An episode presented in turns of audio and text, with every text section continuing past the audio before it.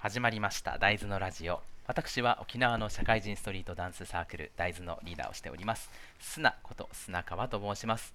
このラジオではダンスやサークル活動他にも社会人も遊びたいんだという心の叫びなんかをざっくばらんにお話していきます。さて、えーとですね、少し前にですね読書を始めましたよという配信をしたんですけれどもそれでですね、まあ、あの読書をしてそれの内容をアウトプットすることでちょっと自分の身にえー、身につけて身につけていこうというか、まあ、定着してさせていこうということを踏まえてラジオトークで、えー、読んだ本の内容、まあ、概要要点を配信していけたらなというふうに思っています。でですね、えー、まあ、ちょっとちょろちょろ読み始めてはいるんですけども、まあ、読み終えたものと内容を自分なりに少し理解してまとめられたかなというものを順番に、えー、配信していけたらと思っておりますので、このまま、えー、今回から始めていきたいと思います。まず最初、えー、まあ、いわゆる1冊目ですね。1冊目、え読書は1冊のノートにまとめなさい。奥野信之さんという方が著者の本ですね。まあ、結論から言いますと、大体この本のレビューをね、えー、何か配信してるときって、大体みんな結論から言いますとっていうことを言ってるんですけども、まあ、ラジオみたいに音声だけでやっているものだと、結論から言って、そこから、えー、掘り下げていくっていうのがちょっとビジネス的なんでしょうね。まあ、えー、結論から言いますと、このタイトル通り、タイトルがもうそのまま結論になっていまして、読んだ本の内容をノートに書き写したり、まあ、書き写すというか、この気になった内容を抜き抜き取って、その部分をそのまま書き写して、でそこに対して何を思ったかということを書いていくということで、しっかり自分の、えー、気になったこと、そして何で気になったかっていうふうに思ったことということが、えー、アウトプットできるようになりまして、理解につながっていくというような本でございました。まあえーと、なんでこの本をまず読もうと思ったかと言いますと,、えーと、前回の配信でも言ったんですけど僕自身があんまりこう、えーと、読書をする方ではなくてですねで読書をするってなった時に結構いろんな人がいろんな本を読んでてなんか内容をみんな覚えていたりするんですけどなんか個人的にこう読んだら読んだだけそんなに覚えてないなっていうのもすごく気になっててなんかすぐ忘れちゃうんですよ自分が。でなんとなく読んだ気はするけどと思いながらも忘れているのでなんかそのせっかく本を読むんだったらそのどうやって自分の中に定着させていったらいいのかなっっていう風なのを考えた時になんか読書術っていうものの本がいっぱいあるわけじゃないですか。なので、まあ、本を読むってなった時に安直ですけど速読だったりとか、えー、っとまあ、読書はどういうふうにするのかということをまずは、えー、自分の中で勉強してでここから本を読む方法とか、まあ、目的とかそういうことをね分かっていけたらもっとあの今後読書をする上で自分の身になっていくのではないかなと思いましてそれにプラス自分がこの何か得た情報をまとめるというのが非常に苦手でなんか散らかった情報をこう集約してこう一つにしていくという行為がすごい苦手なんですよね。なんかまあいろんなものを散らかしておくのは得意なんですけど、それがね、まとまらないっていうこともあって、まあ、読書の方法ということと、まとめるっていう方法が身につくのではないかなということで、この読書は一冊のノートにまとめなさいという本を、えー、読んでみました。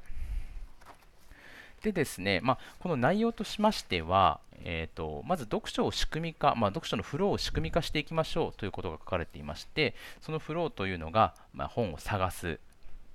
買う、読む、記録する、活用するという5段階ですね。探す、買う、読む、記録する、活用するという5段階をまず、えーと、仕組み化しましょうよということが書かれてまして、でまあ、そういうふうに、えーと、まず最終的なノートにまとめようというところが、えーえー、やるべきことになってくるんですけれども、そのノートにまとめるというところでアウトプットするにあたって、まずインプットする前の段階の探すというところからもう準備は始まっているんだよということでしたね。で、この仕組みに関しては大きく分けて3つのブロックに分けて、えー、説明をしていました。まず最初、探す、買うですね。で、まず探すに関して、まあ、本がね、何を探すのは、えー、当然なんですけれども、えーと、まず日常的に情報収集というか、まあ、自分の気になることをきちんとストックしておくことで本を買う時点で自分の目的というかニーズをしっかり把握して本を選ぶことができますよというところ。だからむやみやたらに適当に本を買うっていうのももちろんありだと思うんですけれども、えーとまあ、読書目的っていうものを明確にすることでこの探している時点でもう自分が何のためにこの本を読みたいのかっていうのが整理されていきますねということ。でその探した後にまあ買いに行くわけなんですけれども、えーと、もちろん、え、ネットで買ってもいいんですが、ま、どこの書店に買いに行くかとかどこで買ったのか何で買ったのかとかっていうこの体験の部分を、えーと、なんか作っておくことで、まあ、その読書を始まる前から体験として、えーと記憶することができるっていうことも書いていました。なので、買うっていうところを、えー、と Amazon でポチるでももちろんありなんですけれども、書店に行って、書店の雰囲気とか、その行き方とか、行くべき行く日の、あの、天気とか、まあ、そういうのも一度体験となっていきますよということになりました。で、えーと、その前に探すの時点で読書リスト読書リストあの短書リスト、探す本書のリストということを作っておくことで、自分のニーズに沿うえー、と本のリストを作っておくことで書店の滞在時間をカットできますのでその分早く帰って読む時間に充てられますよっていうのも、まあ、メリットだなということでしたね。はい、で続いて2つ目なんですけれどもこれは読むと記録するですね。えーとまあ、読書ノートというものをもう作りましょうということは最初に言っていてでこの作成するということを、えー、踏まえた読書をすればよいということだったんですよ。まあ、目的を、えー、本を読んだからノートにまとめようじゃなくて、ノートにまとめるために本を読むと。えーと、そうすることですでにもうその時点でアウトプットを意識した読書になっているので、まあ、あのー、本を読む上でもなんか自分の気になるところを探しやすくなりますよっていうところですね。あの目的が本を読む目的がもう探す時点からはっきりしているのでこの本を読みながらキーワードを拾うっていう意識がすごく強くなっていくよということと,、えーと、この方法なんですけど、えーと、1回ちゃんと読んでで2回目あその気になったところを読意やしていくと。右上をペコペコ折り曲げていくと。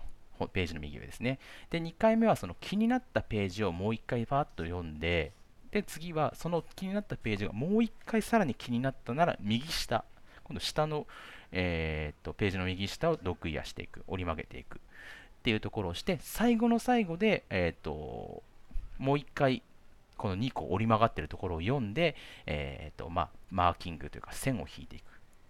その線の引き方もいろいろ書いてあったんですけども、まあ、そういうふうに自分の気になったというところを何回、3回くらい読んでもやっぱり気になる、これがこの本の中で自分、あこの本で自分の中で響いていくものだっていうところが、えー、分かりやすいですねっていうところでしたね。で、そこまで準備ができた状態で、えー、ここから記録する。読書ノートを作って、えーとまあ、自分の本を読んだのを抜きか抜き出して書くことと、あとはまあそれに対して何で気になったのかということをまた改めて考えるということで、えーと結果的に何回も読むと。再読していくことになりますし、えーと、書くことでまずねその気になったところというのは自分の中で必要だったところだということになっていくと思うのでそれの記憶の定着というところとあとはまあそこでね自分が何でこれが気になったのかっていうふうに考えるというところでこの思考の蓄積というところがメリットになるよということを書いていました。で最後3つ目。なんですけれども、3つ目が、え、最後、活用するというところで、この読書ノートを作ったときに、まあ、これに関しては後でね、見返していくと。で見返すタイミングも自分なりにこうルーティンを作っておいた方がいいよということが書かれていたんですけれども、まあ後で見返すことで本を改めて全部全てを読み通さなくてもこの自分が気になった内容ということの参照がすごく簡単になりますねというところですね。でまあその読んだ本に関しては、えーと、全部の本がねいい本なわけでもないと思うんですよ。まあちょっとあの自分にとってあんまり必要じゃない本もあると思うので、まあ、その本自体というものを手放すことができてスペースの、えーと、有効活用にもつながっていきますねというところですね。まあえーと、全て、まあ、3段階というか全部で言うと5段階なんですけども大きく分けると3つのブロックを意識目的を意識することでこの読書を意味のあるものにしていこうというのが、えー、この本で、えー、書かれていたことです。まあ、実際この本を探すに関してもただただ本を探してあこれこれあったあったって買う意味じゃなくということじゃなくてこの情報が気になるなという日常的なね、えーと、情報のアンテナの張り方とかも書いてあったりとか、えーと、あとはその探していった時にあそのそうか記録をする時に、えーと細かく書きすぎなくてもその本を読んだすごく、えー、興味深かったくらい、えー、簡単な読書ノートでも構わないと。なんかまずは続けることが大事でその続けることでまずはあの本を読んだものをどんどん記録というか記録も記憶もしていこうという意識が芽生えてくるので自分の考えを整理するという意味で書いた書いておく記録しておくということがすごく大事ですよということが書かれてましたね。はい。でまあ、えーとこの書き方とかをねえー、自分がいつも悪い癖だなと思うのはそのなんかこうフォーマットにこだわりすぎてそれが1回でも崩れると嫌になってやめちゃうっていうことがあるので、まあ、あまりこのフォーマットに気,、えーと、気気を取られずに自分なりにどんどんアレンジしていっても構いませんよということも書かれてました。ただあくまでもやっぱり記録して見返して、えー、活用していくということがすごく大事ですというところですね。まあえっ、ー、と今後ね、読書をするにあたって、やはりあまり考えすぎずに、ただ読書ノートをつけて、やはりこういうふうにアウトプット、ラジオトークなんかで話してアウトプットしていくというのが自分の、えーと、体験としてすごく大事になっていくと思える本だったので、まあ、1冊目この本を読んでよかったのかなと思っています。まあ、今後もこういった本の話ができたらなと思いますし、急に読書始めて偉そうになんか本のことを話し始めているんですけれども、なんか読書って本当面白いんだなっていうことを改めて実感している、えー、今日この頃でございます。まあ、えー、っと読書ノートもすごく今、えー、それはそれでやっぱりま散らかってるんですね、まとまってない、そんなにまとまってないノートができたので、今後またどんどんまとまりが効くようなこの思考の整理ができできる人間になれたらいいなと思っております。それではこの辺で終わりたいと思います。大豆が大豆